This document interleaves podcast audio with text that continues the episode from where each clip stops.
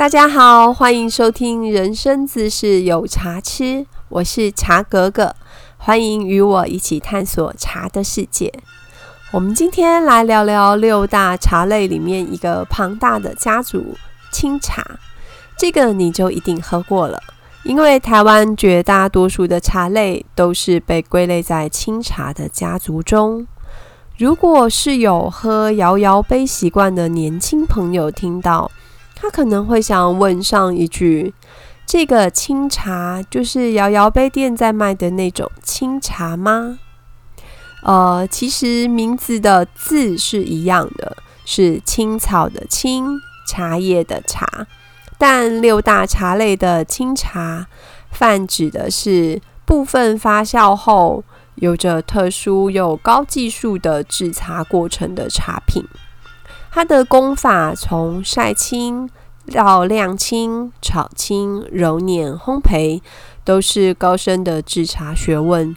所变化出来的非常非常多种的茶品，像我们熟知的高山乌龙茶、洞顶乌龙茶、木栅铁观音、文山包种茶、白毫乌龙，都算在这个家族里哦。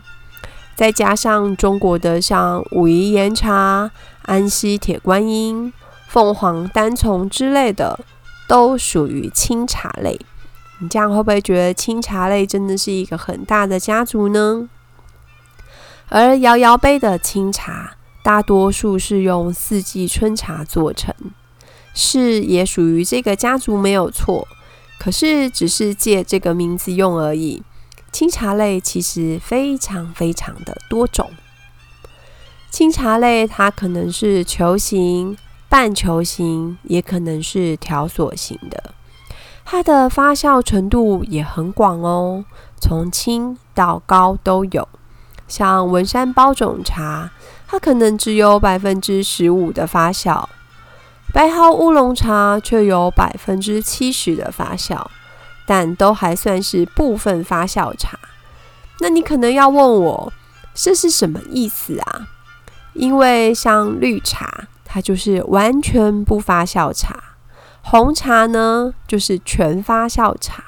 那所以在这之间的，就是呃，介于完全不发酵到完全发酵这之间，可能是百分之十五到百分之七十五之间的，只要是有部分发酵的，都归类在清茶家族。那听到这里，你会觉得很迷惘吗？这样清茶类也太多了吧？别担心，这个大家族的成员都很精彩，我之后会慢慢的细讲。你不妨先对清茶类有一个印象就好，或者学学外国人，他们就更可爱了。这些茶他们通通称为乌龙 tea，这样就好了，最干脆。而因为制作工艺的不同。茶树品种的不同，发酵程度的不同，清茶类会有很多种呈现的样貌。光香气，你就从花香到花果香，到果香到熟果香，呈现的都不一样。更不要说加上原生的品种香、产地香，还有就是烘焙工法所呈现出来的香味，那这就是千变万化的喽。我们常觉得做茶是做艺术品，因为从茶园的管理到制作工艺，同一个品种最终能呈现的样貌是千变万化，这也是茶迷人的地方所在。这都值得细细的去研究品尝呢。